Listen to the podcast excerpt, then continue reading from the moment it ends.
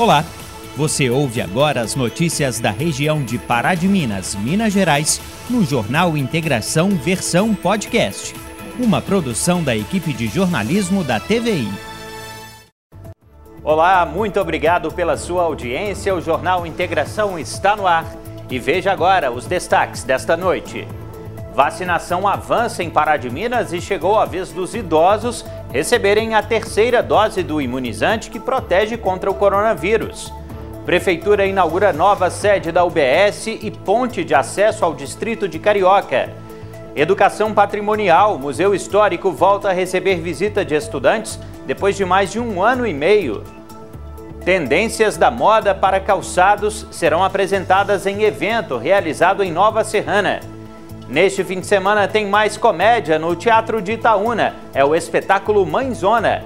E ainda, Pará de Minas, 162 anos. Nesse último dia da nossa série especial que comemora o aniversário da nossa cidade, eu recebo aqui no estúdio um grande pesquisador da nossa história, Luiz Viana Davi. Sexta-feira, 24 de setembro de 2021. O Jornal Integração começa agora.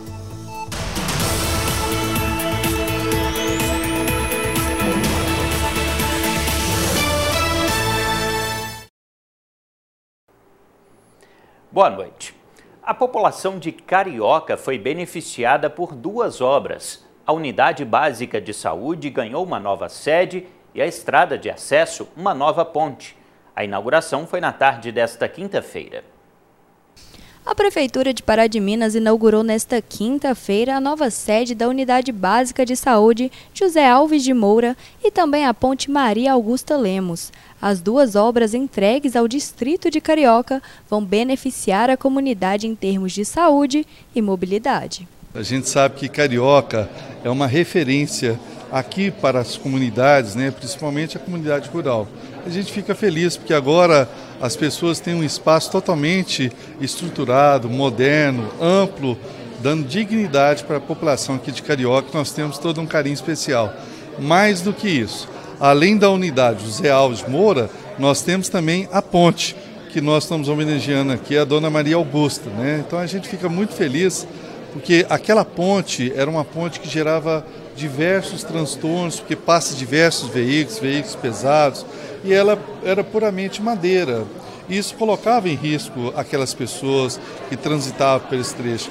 Hoje não, nós fizemos uma ponte de fato. Com 600 pessoas referenciadas pela unidade, a nova sede da UBS José Alves de Moura tem o objetivo de ampliar os atendimentos oferecidos para garantir saúde de qualidade aos moradores do distrito. Na verdade, um sonho antigo dessa comunidade que tinha uma unidade pequenininha, antiga, inadequada. Além disso, aumentando o fluxo de atendimento. Antes eu tinha atendimento de um médico uma vez por semana, hoje já são três vezes.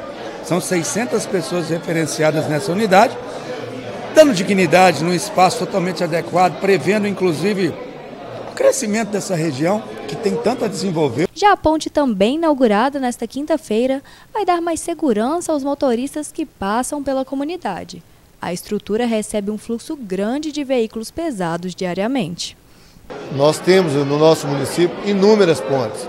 Infelizmente, a maioria delas de madeira. E madeira deteriora muito rápido, não é uma ponte que dura. Então, nessa gestão agora, nós estamos substituindo, fazendo pontes duráveis, pontes de concreto, porque na realidade nós temos um fluxo de veículo muito pesado. Você vê que nessa ponte aqui é bitrem, é caminhão, truque carregado é o dia inteiro. Né? Quando não está carregado de criação, é de milha, de soja. Então, se a gente faz uma ponte que não sustente esse peso, em pouco tempo ela está dando problema. Nesta semana, o Museu Histórico de Pará de Minas voltou a receber visitas presenciais de estudantes. Quem passou por lá teve a oportunidade de conhecer um pouco mais sobre a história da gastronomia da cidade. Após mais de um ano e meio com visitas escolares adiadas em razão da pandemia, o Museu de Pará de Minas reabriu suas portas para receber os estudantes.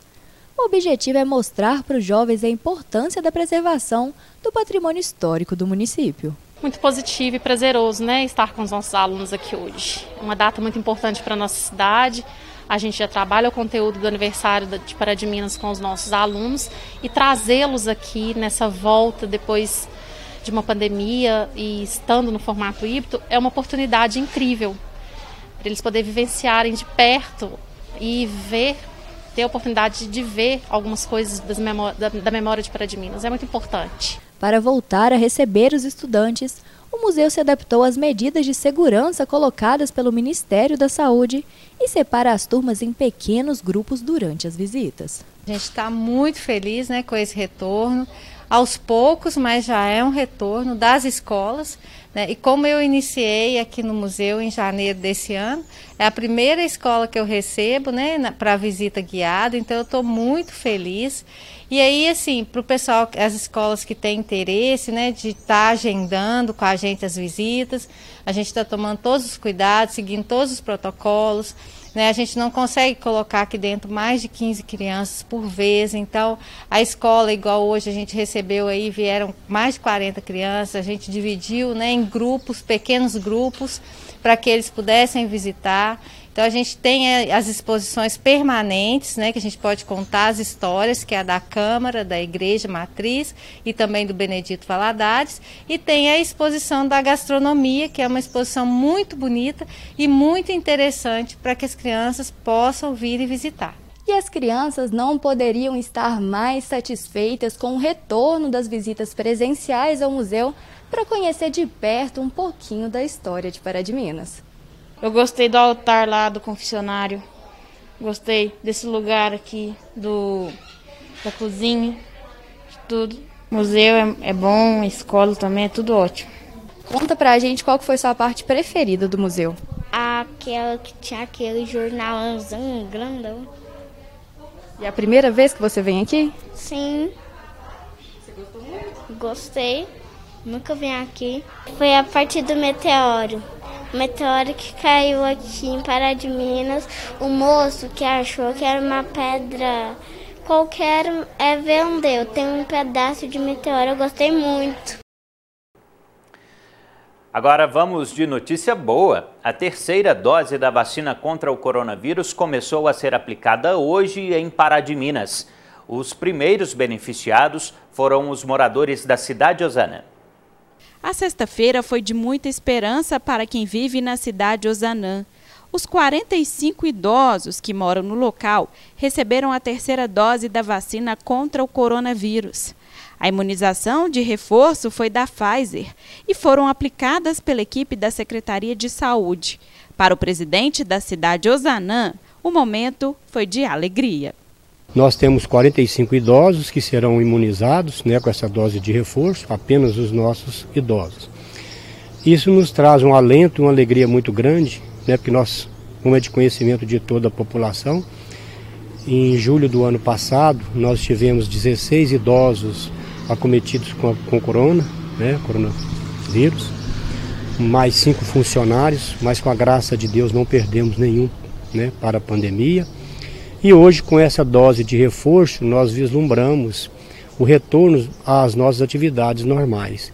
A terceira dose da vacina contra o coronavírus vai trazer também mais alegria para a cidade de Osanã. Isso porque depois de 14 dias, tempo necessário para a vacina começar a fazer efeito, as portas aqui da entidade estarão abertas para as visitas de amigos e familiares dos idosos para a gente e muito mais para os nossos idosos. Né? Nós temos passado um período muito difícil, a gente tem feito de tudo aqui para que os nossos idosos superem esse momento de provação, que eu falo que é um momento de provação para eles. Né? Nenhuma visita de nenhum parente, nenhum ente amigo. E a gente tem feito né, o que a gente pode, trazendo um pouco de alegria, nós, né, da diretoria, os nossos funcionários, com forrozinho entre eu, eu me tornei um cantor e um, to, um, um tocador, mas é, tudo no intuito de que eles superem essa, esse momento tão difícil, né, o distanciamento do, dos seus familiares, das pessoas amigas. Mas a equipe da cidade Osanã continuará seguindo todos os protocolos de segurança no enfrentamento à doença, como o uso de máscaras e a higienização das mãos. Ao adentrar na, na instituição, a pessoa tem que estar imunizada, né, com as duas doses. Então, eu vou orientar direitinho qual, quais serão os procedimentos para que a gente faça tudo dentro da, da forma mais segura para que os nossos idosos continuem né, com esse cuidado que nós temos tido até agora, para que eles não venham ser acometidos novamente e não venham falecer nenhum idoso. Uma alegria, com certeza. Nós, eu, tô, eu particularmente eu tenho esperado nesse momento, para mim, né, eu, você não sabe a alegria que eu estou né, sentindo neste momento. Né? Em nome de todos os idosos, a gente queria agradecer né, a compreensão de toda a comunidade, de toda a população né, que vinha aqui e tem nos cobrado, mas foi para o próprio bem do idoso. Né? Infelizmente, a gente teve que faz, usar né, desses artifícios, tivemos que a, a, abraçar essas atitudes para que a segurança deles aqui fosse o mais, mais correta possível. E agora chegou o momento de conversar com a Maria Eduarda Gomes, que traz os números oficiais da Covid-19 em Pará de Minas. Oi, Maria Eduarda, boa noite. Boa noite, Felipe. Boa noite para você aí de casa. Agora a gente faz as atualizações dos números de coronavírus aqui na cidade. E segundo a prefeitura, foram registrados nas últimas 24 horas 38 novos casos aqui em Pará de Minas. Assim, são 6.632 exames positivos aqui na cidade. Desse número, 6.280 casos se recuperaram, 67 pessoas recebem acompanhamento em casa e 5 estão internadas. Desde o início da pandemia, a cidade atingiu a marca de 280 óbitos pela doença. Agora a gente continua fazendo atualização para você, mas falando do Hospital Nossa Senhora da Conceição. E segundo a instituição, são cinco internações com a confirmação da doença. E essas cinco pessoas são aqui de Pará de Minas.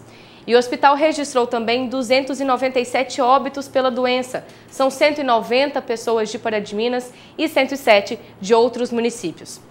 Agora a gente fala da taxa de ocupação dos leitos. A UTI tem 30% dos seus leitos ocupados e os leitos clínicos têm 0%, ou seja, não tem ninguém internado. Essas foram as atualizações dos números de coronavírus para esta sexta-feira e eu vou deixar o recado que você já sabe. Continue se protegendo. Boa noite para você. Boa noite, Felipe. Maria Eduarda, boa noite para você e até segunda-feira. Muito obrigado será realizado em Nova Serrana o segundo Salão de Tendências. O evento vai mostrar aos empresários do setor as novidades da moda para os pés. Quem tem os detalhes é a repórter Isabela Bani. Um evento esperado e que vai movimentar a Nova Serrana. O Salão de Tendências visa mostrar os últimos lançamentos em matérias-primas para a criação das coleções de moda outono e inverno de 2022. Nesta segunda edição, a mostra será realizada durante três dias, com a participação de 50 fornecedores de componentes para calçados do país. O segundo Salão de Tendências será realizado entre os dias 28 a 30 de setembro, de 1 até às 6 da tarde, na sede do Sindinova, em Nova Serrana. Voltamos ao estúdio. O Jornal Integração está de volta e hoje eu tenho o prazer de receber pela primeira vez aqui no nosso estúdio o Luiz Davi, que é um pesquisador, é uma enciclopédia viva sobre a história de Pará de Minas. Ele veio para ajudar a gente a encerrar essa série especial que a gente homenageou a nossa cidade, os 162 anos de Pará de Minas durante esta semana. Ô Luiz, muito obrigado pela sua presença aqui no Jornal Integração. E hoje aqui, muito obrigado. Ah, eu, eu que agradeço, né? Estou conhecendo o estúdio aqui pela primeira vez, que das outras vezes que eu falei pela, para a TV foi entrevista na rua, Isso. ocasionais e tal. E estou achando assim muito bacana o estúdio aqui, estúdio.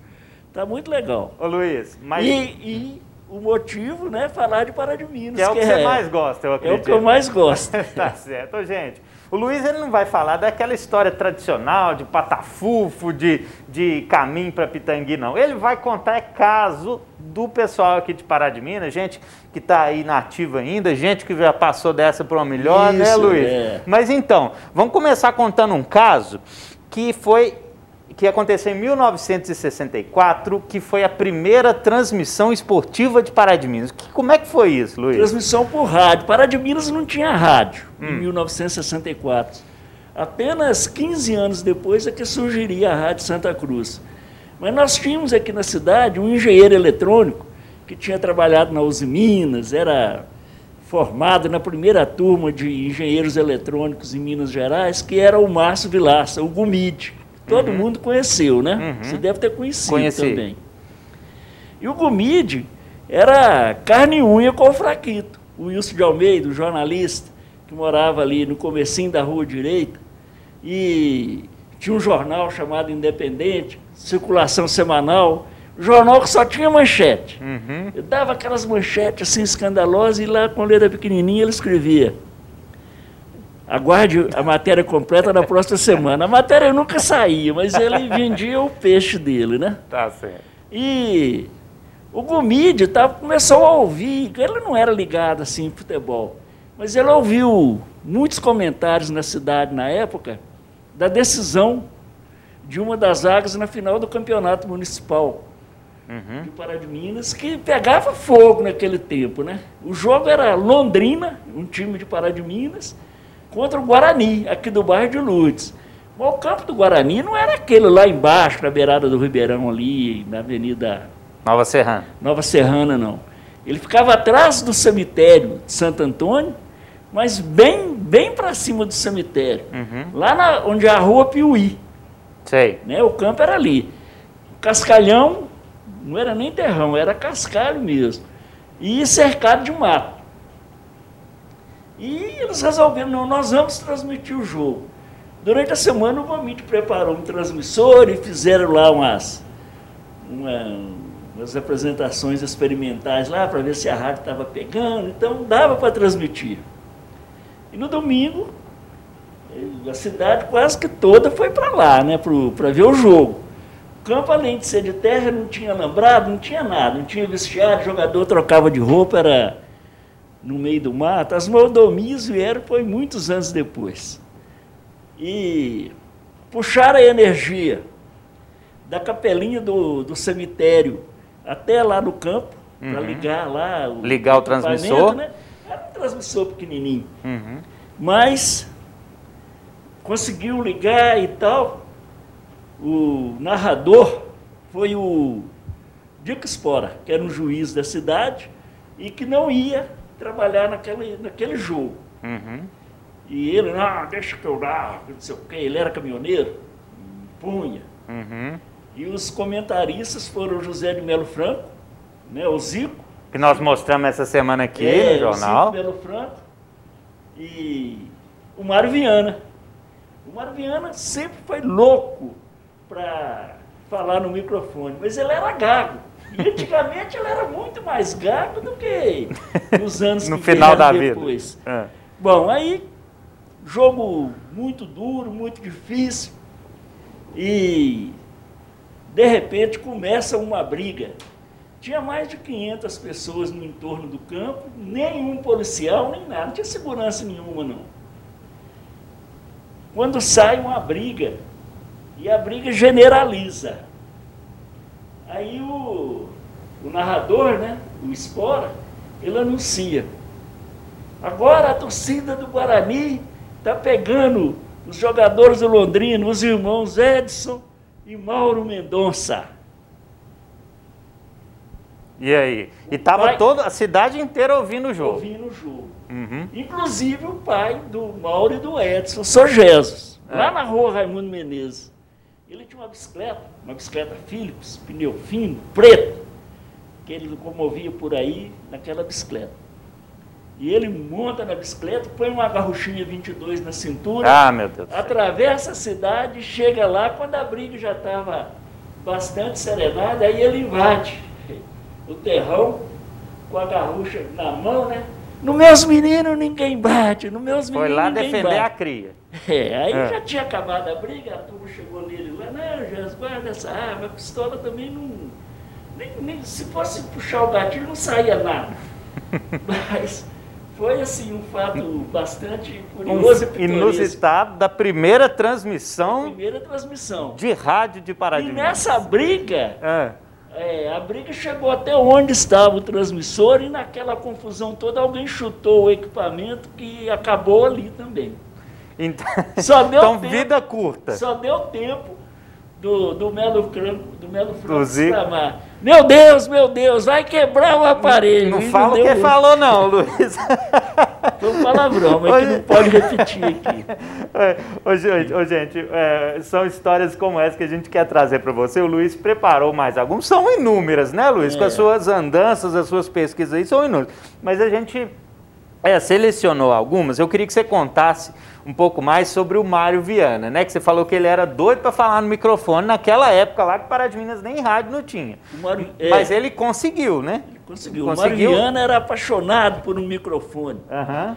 Lá na barraquinha de Nossa Senhora de Lourdes, lá na gruta, o Mário atuava, eles brigavam o microfone, ele e o Gesso Geraldo, era uma disputa. Mas o Gesso ganhava porque fluía melhor, né? Uhum. Você falou que o Mário era gago. É, o Mário era gago. Hum. É, era de família, vários irmãos dele também. Teve um irmão chamado, apelido de Gaguinho e tal. Mas são pessoas boníssimas, eu considero todos como irmãos. Inclusive a Marcinha, irmã deles, minha amiga também. Mas o Mário, doido com rádio. E ele ia para a Rádio Tatiaia e ficava lá. Conseguiu um emprego lá? Não, ele ganhava um, um cachê, né? Uhum. Aí o Emanuel falou para o seu Mário, você não pode falar, que você gagueja demais. Como é que vai falar? Não tem jeito. Você vai trabalhar no rádio escuta. A Itatiaia tinha um serviço de rádio escuta. É, uma lá, sala grande. Uma sala enorme, com mais de 30 aparelhos de rádio. Uhum. fone de ouvido. Um fone de ouvido. E o camarada sentava ali a partir de duas horas da tarde e ficava até o fim da jornada cada um ligado emissora, na emissora de rádio de um estado, uhum. dando resultado dos jogos do campeonato regional, né? E o Marviano adorava aquilo, que ali ele só punha o resultado ali, né? E, e todo domingo ele ia. Mas lá em Belo Horizonte, quando o camarada quer tentar assim menosprezar, zoar, zoar o amigo, uhum. pergunta se você mora onde? Aí ele fala assim: ah, eu moro lá no bairro Planalto. Na época o Planalto era um mato. Uhum. Falou, pô, você mora longe, hein, bicho? Mora no meio do mato. Amanhã, a hora que você vier, você traz um tatu para mim. Certo. Isso era para zoar. Para zoar. Uhum. E num determinado domingo, o Emanuel Carneiro, dono da rádio, chega lá na rádio, no final da jornada, né? Ele tinha ido ao Mineirão, mas ele chegou, já era 8 horas da noite. E ele pergunta para o Mário, Mário, você vai embora para Pará de Minas hoje ainda? Falou, vou, vou embora no 11 de 9 horas.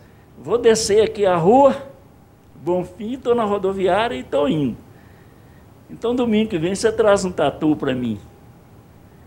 O Mário não sabia da brincadeira. Uhum. Chegou em Pará de Minas e colou no São Antônio Alves de Araújo, saudoso Antônio da Linha, árbitro de futebol, um grande pedreiro também, né? E já foi direto na casa dele quando chegou, Antônio da Linha o Emanuel Carneiro me pediu para levar um tatu para ele domingo que vem. Hum. Então, nós temos que arranjar esse tatu. E o São Antônio era um caçador de tatu, é mérito. Ele não ficava Sei. uma semana sem pegar pelo menos dois.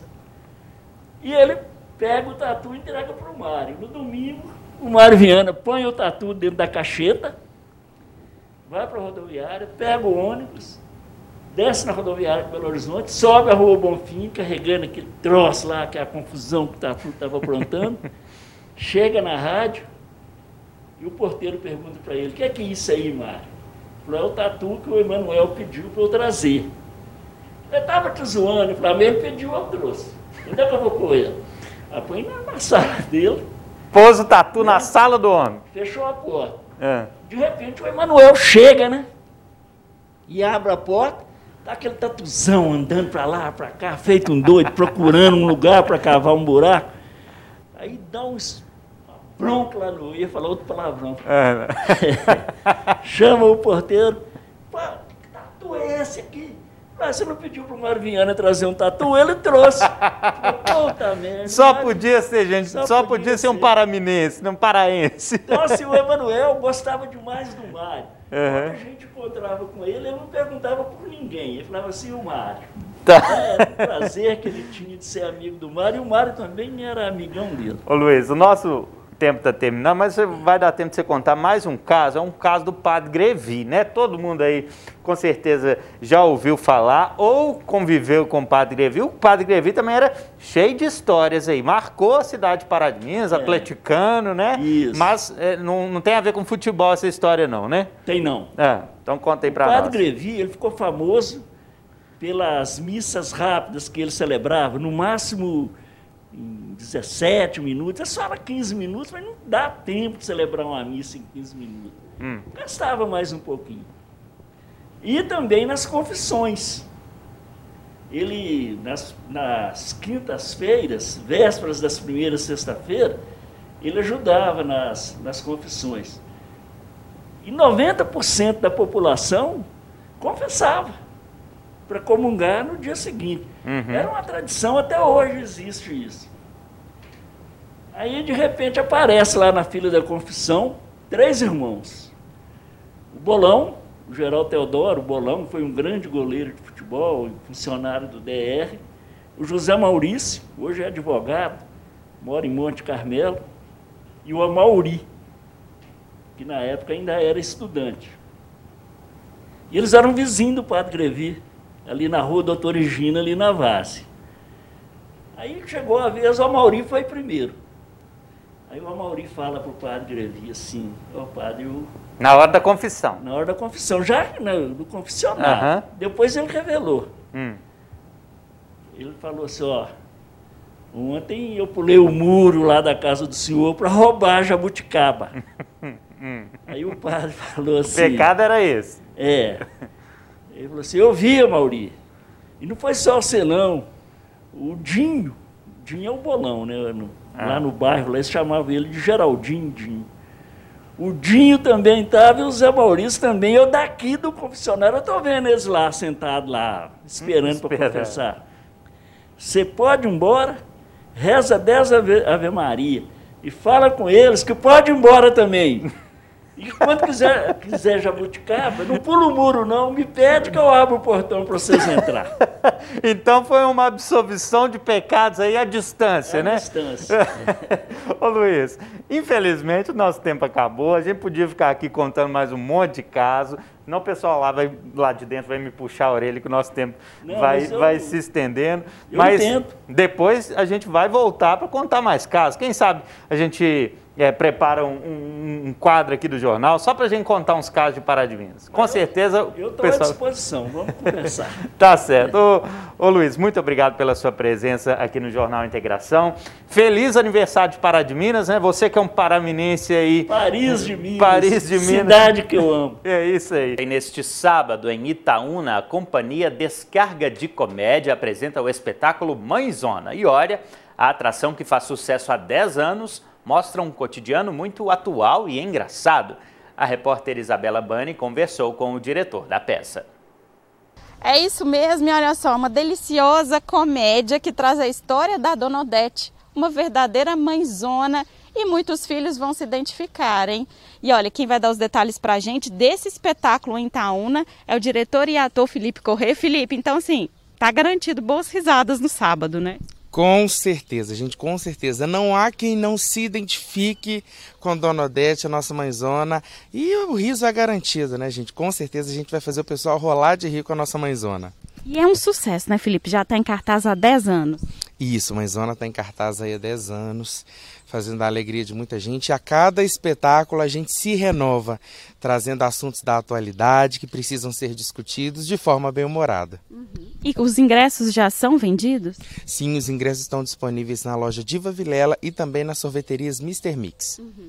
E é importante a gente falar também, muitas pessoas querem né, ir ao teatro, assistir um espetáculo, mas alguns ficam receosos devido ao coronavírus. Mas não precisa, né, Felipe? Todos os cuidados aí do enfrentamento à doença estão sendo aí, é, vão ser aí tomados, né? Com certeza, nós estamos muito preocupados com isso também, né? E por isso o teatro, nós estamos apenas com metade do teatro, com o público apenas em metade do teatro. E claro, todos os cuidados de máscara, álcool, né, o distanciamento, para que todo mundo possa se divertir com muita segurança. E não tem desculpa não, né? Para de Minas é pertinho de Itaúna. Com certeza, todo mundo convidado. Vamos lá se divertir com a mãezona, né? Levar as mãezonas de vocês e, claro, as mãezonas se divertirem também. Muito obrigada pela entrevista. Então, todos estão convidados. Né? O espetáculo Mãezona será apresentado neste sábado, às 8 da noite, em Itaúna, no Teatro Silvio de Matos. Lembrando né, que é importante você ir de máscara, hein? Não se esqueça. Então, todos estão convidados. Felipe, é com você.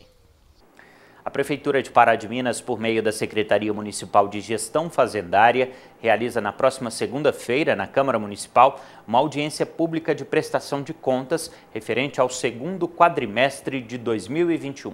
Em cumprimento né, ao artigo 4 da Lei de Responsabilidade, é, artigo 4 parágrafo 9 da Lei de Responsabilidade Fiscal, a gente é obrigado a demonstrar um, esse relatório, fazer a leitura desse relatório nessa audiência pública.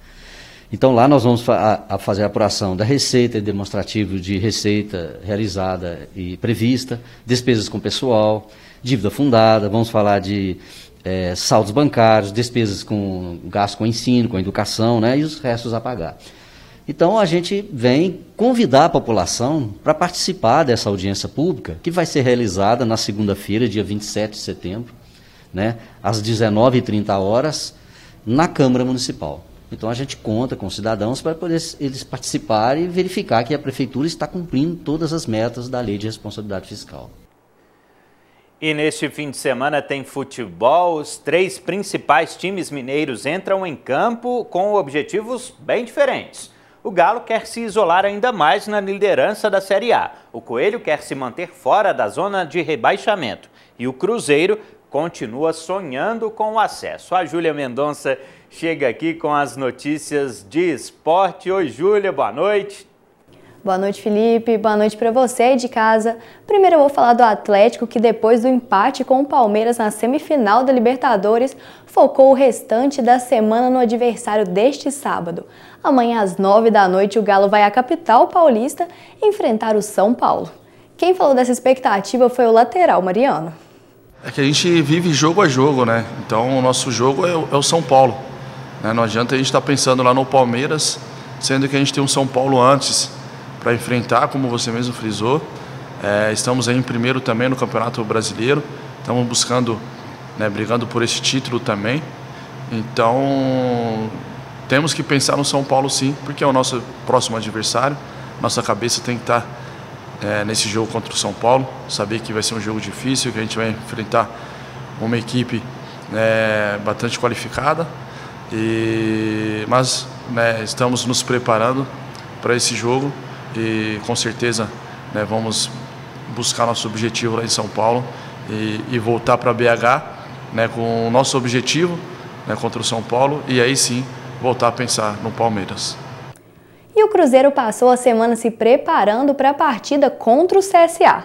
Domingo, o time de Luxemburgo recebe o time alagoano no Independência às 4 da tarde. E quem comentou a atual situação da Raposa essa semana foi o capitão da equipe, o goleiro Fábio, que acredita no acesso do Cruzeiro à Série A do Campeonato Brasileiro. É, enquanto tiver pontuação, é, a dedicação à luta, independente das diversidades que a gente vive no dia a dia, não vai faltar. Enquanto eu estiver aqui, é, o professor Vanderlei também trouxe essa motivação de vencedor e todos os jogadores estão com esse empenho em buscar é, essa pontuação dentro dos, dos planejamentos que o professor Vanderlei passou para a nossa equipe, né? E no dia a dia, independente das adversidades, a gente está lutando contra tudo, contra todos, é, se dedicando a honrar essa camisa do Cruzeiro, a buscar as vitórias necessárias é, com todas as forças. E o nosso pensamento é, enquanto tiver a pontuação, a gente tem condição de, de dar essa alegria para o nosso torcedor e dessa forma que a gente vai caminhar. É, e esse é o único foco. 2022, enquanto tiver possibilidade, a gente vai lutar pela Série A até o final, se dedicando. Depois de empatar 100 gols na quarta-feira com São Paulo, o América se prepara para enfrentar o Flamengo neste domingo às 11 horas. O jogo será em Belo Horizonte e o Coelho tem a chance de se manter fora da zona de rebaixamento da Série A. Então é isso, essas foram as notícias do futebol mineiro desta sexta-feira. Eu volto na semana que vem. Um bom fim de semana. É com você, Felipe. Ok, Júlia, valeu, muito obrigada. Até segunda-feira, então. Oi, gente, esse foi o Jornal Integração desta sexta-feira. Outras notícias você confere amanhã, ao meio-dia e meia, no Informativo TVI, também às 6h40, aqui no Jornal Integração Especial de fim de semana. Então, para você, uma boa noite, um excelente final de semana, um abraço e a gente se vê. Você ouviu o Jornal Integração versão podcast. Acompanhe nosso conteúdo também pela TV, YouTube ou Instagram.